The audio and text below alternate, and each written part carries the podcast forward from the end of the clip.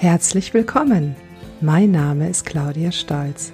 Ich bin das Gesicht und die Stimme hinter Prinzessin Hinkelstein und ich begrüße dich zum Podcast von Prinzessin Hinkelstein, dem Podcast für Menschen, für die es kein Verschieben auf morgen mehr geben wird.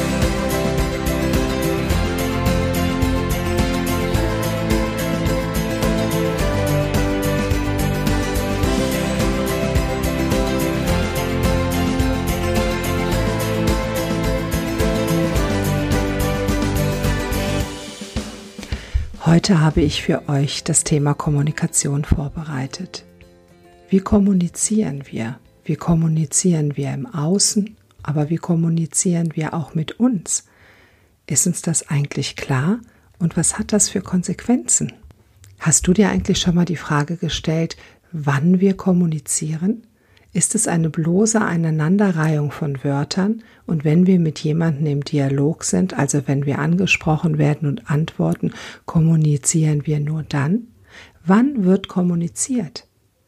Ich würde sagen, wir kommunizieren immer. Wir können gar nicht nicht kommunizieren. Heute spreche ich darüber, was Kommunikation bedeutet und wie wir uns klar darüber werden, was wir wirklich möchten – und was wir uns wünschen und wie sehr unsere Kommunikation das Außen beeinflusst. Wir schauen uns verschiedene Arten von Kommunikation an und ganz am Ende schauen wir, wie wir unsere Kommunikation verändern können. Schauen wir uns zunächst einmal unsere Kommunikation mit einem Gegenüber an.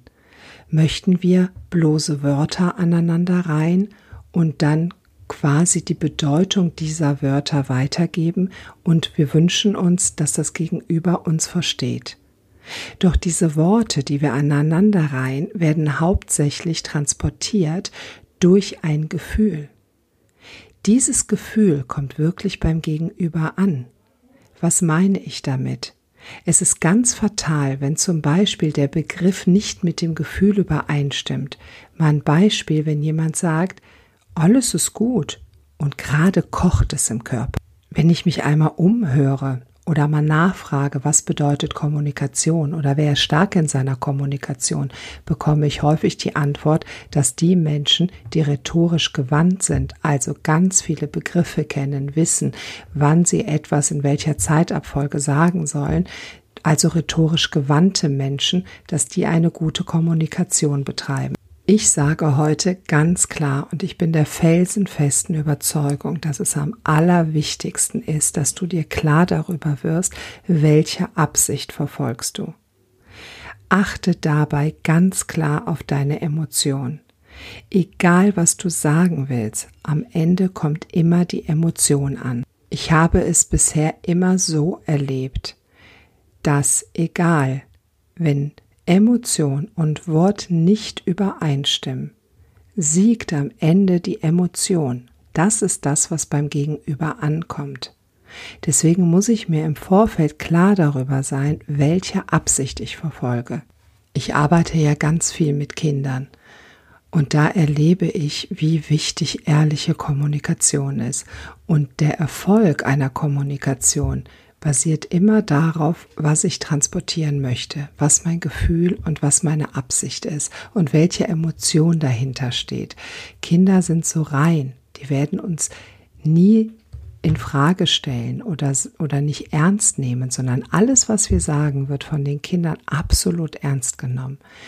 Und jedes Mal, wenn ein Kind auf mich reagiert oder wenn es anders auf mich reagiert, als ich es meinetwegen mit meiner Äußerung gerade beabsichtigt habe, weiß ich, dass der in Anführungsstrichen Fehler bei mir lag und nie beim Kind.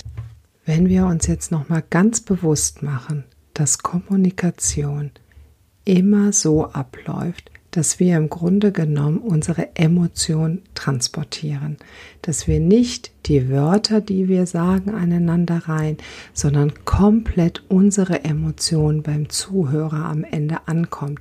Völlig egal, was für Wörter wir gesagt haben. Überlegt mal, ob ihr euch nach einem Streit wirklich daran erinnert, worum es eigentlich ging. Oder erinnert ihr euch eher daran, was der andere an Emotion zu euch transportiert hat? Und ich bin mir ganz, ganz sicher, wenn wir darüber nachdenken, kommt immer an, der war irgendwie super mies zu mir, weil der hat mich super traurig gemacht. Ich war mega eifersüchtig. Ich habe dies oder jenes. Und worum es eigentlich ging, das wissen wir häufig überhaupt gar nicht, beziehungsweise da müssen wir total nachdenken. Also welche Worte wurden verwandt und was wurde eigentlich gesagt, weil das ist nicht das Thema. Die Emotion kommt an und wir müssen uns immer klar darüber sein, was möchten wir beim Gegenüber erreichen. Sowas können wir planen, zum Beispiel wenn ich in einen Vortrag gehe, muss ich mit dem Thema total verbunden sein. Dieses Thema muss wirklich aus jeder Zelle meines Körpers kommen. Und dann kann ich mein Publikum begeistern. Würde ich jetzt irgendeinen Text ablesen, mit dem ich emotional überhaupt nichts zu tun habe, käme das nicht bei euch an. Das kommt auch, wenn ich live vor einem Publikum stehe, absolut nicht an, wenn ich etwas monoton vor mir her sage, also diese Aneinanderreihung von Wörtern. Erst wenn ich das mit einer Emotion fülle und damit fülle, dass ich mir ganz klar darüber bin, was ich möchte, dass bei meinem Gegenüber ankommt, dann kommt meine Mimik, meine Gestik, mein Tonfall, mein Sprachklang, alles dazu. Und das alles macht Kommunikation aus. Wenn ich mich jetzt also unterhalte mit jemandem, wie müsste Kommunikation tatsächlich ablaufen? Wenn ich mal Kommunikation Google, da gibt es 30 Millionen Einträge auf Google. Also es gibt so wahnsinnig viele verschiedene Facetten darüber, wie Kommunikation verstanden wird. Ich habe in den letzten mindestens zehn Jahren es als so großes Geschenk erfahren, zu lernen, was es bedeutet, seinem Gegenüber wirklich zuzuhören. Und zwar absolut frei von Bewertungen. Es ist so irre schwer, nicht sofort das eigene Programm zu durchforsten und zu schauen, was habe ich für eine Antwort darauf? Was habe ich für ein Gefühl dazu, wenn mir jemand was sagt? Wie habe ich das schon mal abgespeichert? Wie bewerte ich das moralisch, ethisch egal wie. Ich habe zu jedem im Grunde genommen meinen Senf dabei zu tragen. Wenn man übt, zuzuhören, ohne zu bewerten, eröffnen sich einem so wahnsinnig viele Spektren der Unterhaltung und es wird einem vom Gegenüber gespiegelt. Derjenige wird und fühlt sich wertgeschätzt, weil er von mir wertgeschätzt wird. Ich möchte nicht bewerten, ich möchte nicht sagen, das ist gut, ich möchte nicht sagen, das ist falsch, ich möchte nicht sagen, das ist richtig oder du musst es anders tun, sondern ich möchte zunächst einmal alles aufnehmen, was mir mein Gegenüber sagt. Wenn ihr das nächste Mal auch nur durch den Park geht, versucht mal das, was ihr seht, einfach nur aufzunehmen, ohne es zu bewerten. Wenn ihr zum Beispiel einen Baum seht, euch zu sagen, ah, okay, ich sehe einen Baum. Meistens ist es so, dass dieser Baum ja auch irgendeine Form hat, vielleicht ein bisschen geneigt ist oder vielleicht umgeknickt ist oder, oder, oder. Und schon kommt die ganze Bewertung dazu. Ach, das war ja der Sturm von letzter Woche und deswegen ist der Baum so und so. Ist ja lustig, wie schief der gewachsen ist. Wahrscheinlich hat er sich gegen die Sonne ausge, also zur Sonne hin ausgerichtet und ist dorthin gewachsen. Egal was wir machen, wir bewerten permanent. Ich habe das ganze Thema wirklich als absolute Herausforderung gesehen. Einer meiner Lehrmeister, die habe ich erlebt in Gesprächen mit Klienten. Und es hat mich so wahnsinnig fasziniert, dass diese Frau Dinge gehört hat, die ich überhaupt nicht gehört habe in diesem Klientengespräch. Und gesagt habe, wie kommt sie nur darauf, dass das oder das so ist oder dass sie jetzt entsprechende Fragen stellen muss oder irgendwo noch äh, tiefer gehen kann. Wie erschließt sich ihr das? Weil ich wollte es die ganze Zeit bewerten. Ich habe immer die Aussagen, die jemand gemacht hat, bewertet und versucht in irgendeine Schublade zu packen, die sich bei mir gerade eröffnet hat. Und als ich gelernt habe, dass die ganze Kunst darin besteht, bewertungsfrei einem Menschen zuzuhören, hat sich ein völlig neues Spektrum eröffnet. Ich bekomme sehr oft das Feedback von Menschen, dass es sehr schön ist, mit mir zu kommunizieren, weil sie das Gefühl haben, nicht bewertet zu werden. Das ist auch so. Ich bewerte nicht. Ich möchte nicht überstülpen, was ich irgendwo abgespeichert habe zu irgendeinem Thema. Das bedeutet lange noch nicht, dass ich alles gut finden muss. Aber in dem Moment, wenn ich erst einmal aufnehme, wenn ich vielleicht zurückspiegel, wenn ich den Leuten sage, wie ich das gehört habe und das aber in keinster Art und Weise bewerte, habe ich die Möglichkeit, in mir zu gucken, was kommen da für Gefühle in mir hoch zu diesem Thema.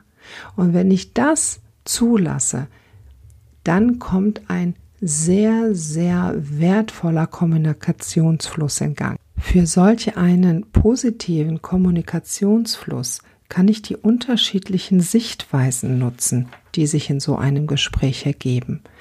Ich möchte nicht durch Überzeugungsarbeit, Druck oder Rhetorik ans Ziel kommen. Neben der Kommunikation im Außen ist aber, finde ich, die noch viel wichtigere Komponente die Kommunikation mit uns selber. Lassen wir uns einmal auf der Zunge bzw. im Ohr zergehen, dass wir jeden Tag um die 70.000 Gedanken denken.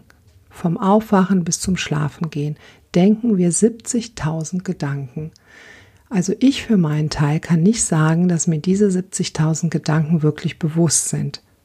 Ich kann noch nicht mal sagen, was ich vor fünf Minuten gedacht habe, geschweige denn, was so den ganzen Tag über abläuft.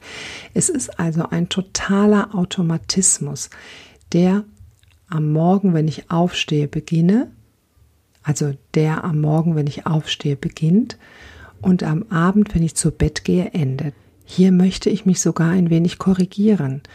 Wenn ich abends ins Bett gehe und träume, bin ich auf einer Frequenz, wo ich wieder mit mir kommuniziere, auf einer sehr, sehr wichtigen.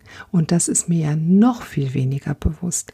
Wir können uns am nächsten Morgen meistens gar nicht darin erinnern, ob wir geträumt haben und was der Inhalt des Traumes war. Einer der führenden Hirnforscher, Gerald Hüther, sagte einmal, dass Kommunikation inspirierend, ermutigend und einladend sein muss. Dann sei sie echt. Das kann ich absolut so unterschreiben. Besonders in der Kommunikation mit Kindern müssen wir inspirierend, ermutigend und einladend sein, weil nur dann sind wir echt. Ich sage das so häufig in Bezug auf Kinder, weil ich das ganz, ganz viele Jahre geübt habe und weil uns Kinder, ohne dass sie irgendeinen Filter vorsetzen, ganz klar eine Resonanz geben, uns ganz klar sagen, hey, hier läufst du verkehrt oder so und so läuft deine Kommunikation. Ich finde, Kinder sind die besten Kommunikationstrainer. Ich setze noch einen drauf. Ich finde, Kinder mit einem Handicap, Kinder mit besonderen Bedürfnissen sind sogar die größten Kommunikationstrainer. Also wenn wir ein Kind haben, was eigentlich sehr folgsam ist und, und Sachen macht, die man ihm sagt, ist es noch gar nicht so herausfordernd. Habe ich aber ein Kind, was völlig in seiner Welt lebt, da ist echte Kommunikation absolut angebracht und es funktioniert gar nicht anders. Ich habe ganz viele Jahre mit behinderten Kindern gearbeitet und das waren meine allergrößten Kommunikations- und Empathietrainer überhaupt. Da kann ich überhaupt nichts vormachen. Da muss ich so echt sein, dass es gar nicht anders geht. Das habe ich so sehr verinnerlicht, dass ich das eigentlich mit jedem Menschen mache, ganz automatisch und mir in den letzten Jahren erst bewusst wurde, was für ein herausragendes Instrument das ist. Jetzt gehen wir mit dem ganzen Gesagten noch einmal zurück auf die Kommunikation mit uns selber. Warum ist die Kommunikation mit mir selber der absolute Schlüssel zu allem? Wenn ich mit mir selber nicht gut kommuniziere, dann bin ich schlichtweg nicht gut drauf. Brechen wir es mal absolut runter.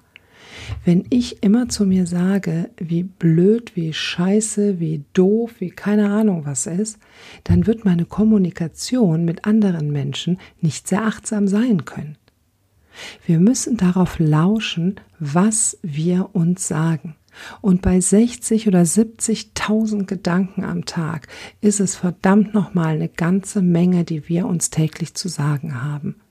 Wir müssen uns bewusst darüber werden, dass unsere Kommunikation das Außen beeinflusst. Wenn ich mir nur Müll erzähle, dann kommt bei mir auch nur Müll raus und wird im Außen auch nur Müll erzeugen. Wenn ich darauf achte, wie ich mit mir kommuniziere, dann habe ich einen wahnsinnig großen Schlüssel in der Hand.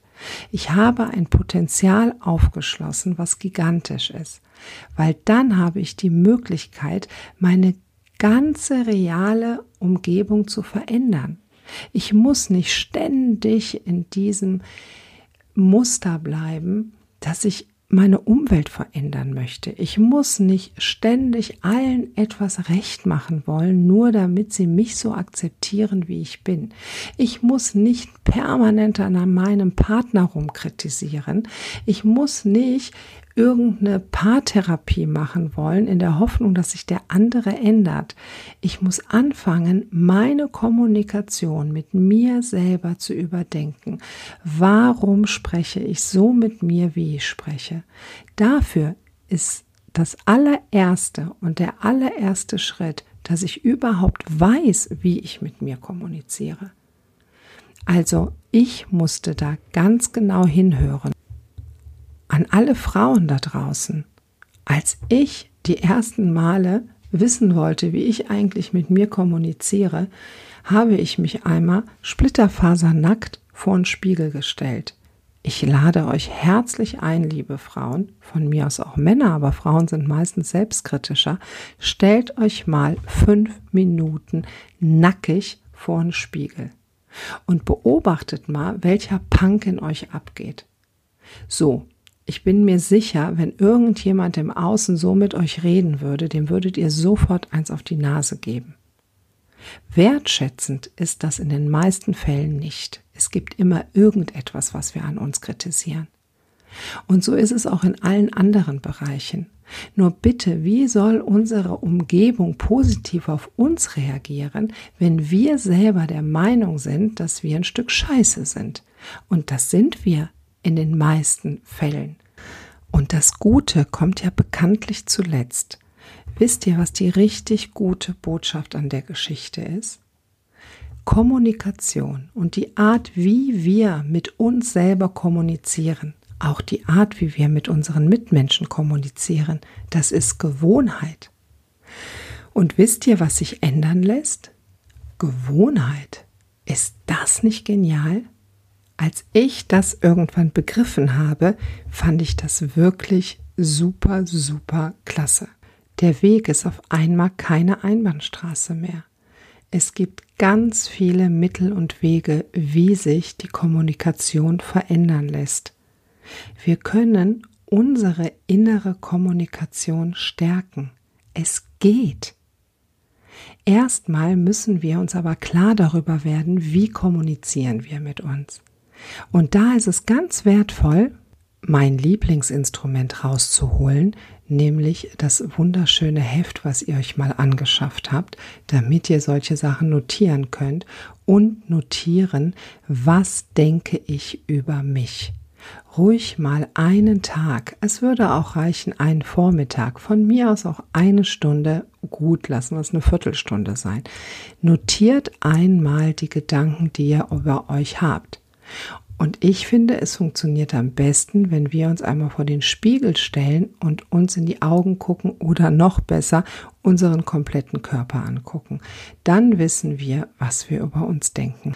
Beobachte bitte, ob diese Kommunikation klar, wertschätzend und aktiv ist oder ob diese Kommunikation eher abwertend, negativ und bloßstellend ist. Und im zweiten Step übernimm die Verantwortung dafür und dann fang an, das zu ändern. Wie das geht, möchte ich dir super gerne zeigen. Lass es mich wissen und ich sage dir wie. Jetzt lasse ich euch mit diesem Thema erst einmal ein bisschen, wie sagt man, schwanger gehen und denkt immer daran, egal ob du denkst, du schaffst es oder ob du denkst, du schaffst es nicht, am Ende hast du auf jeden Fall recht. Also, ganz lieben Dank, dass ihr meinen Podcast euch angehört habt bis zum Ende. Wenn ihr ihn gut befunden habt, dann erzählt es der Welt. Ich freue mich riesig über Resonanz. Über www.prinzessin-hinkelstein.de könnt ihr weitere Podcast-Folgen von mir runterladen. Genauso über iTunes, Spotify und YouTube. Auf Facebook und Insta bekommt ihr Einblicke in das, was ich so tagtäglich tue. Ganz lieben Dank, dass ihr mir eure Zeit geschenkt habt. Ich bin unendlich dankbar dafür. Eure Claudia Stolz, eure Prinzessin Hinkelstein.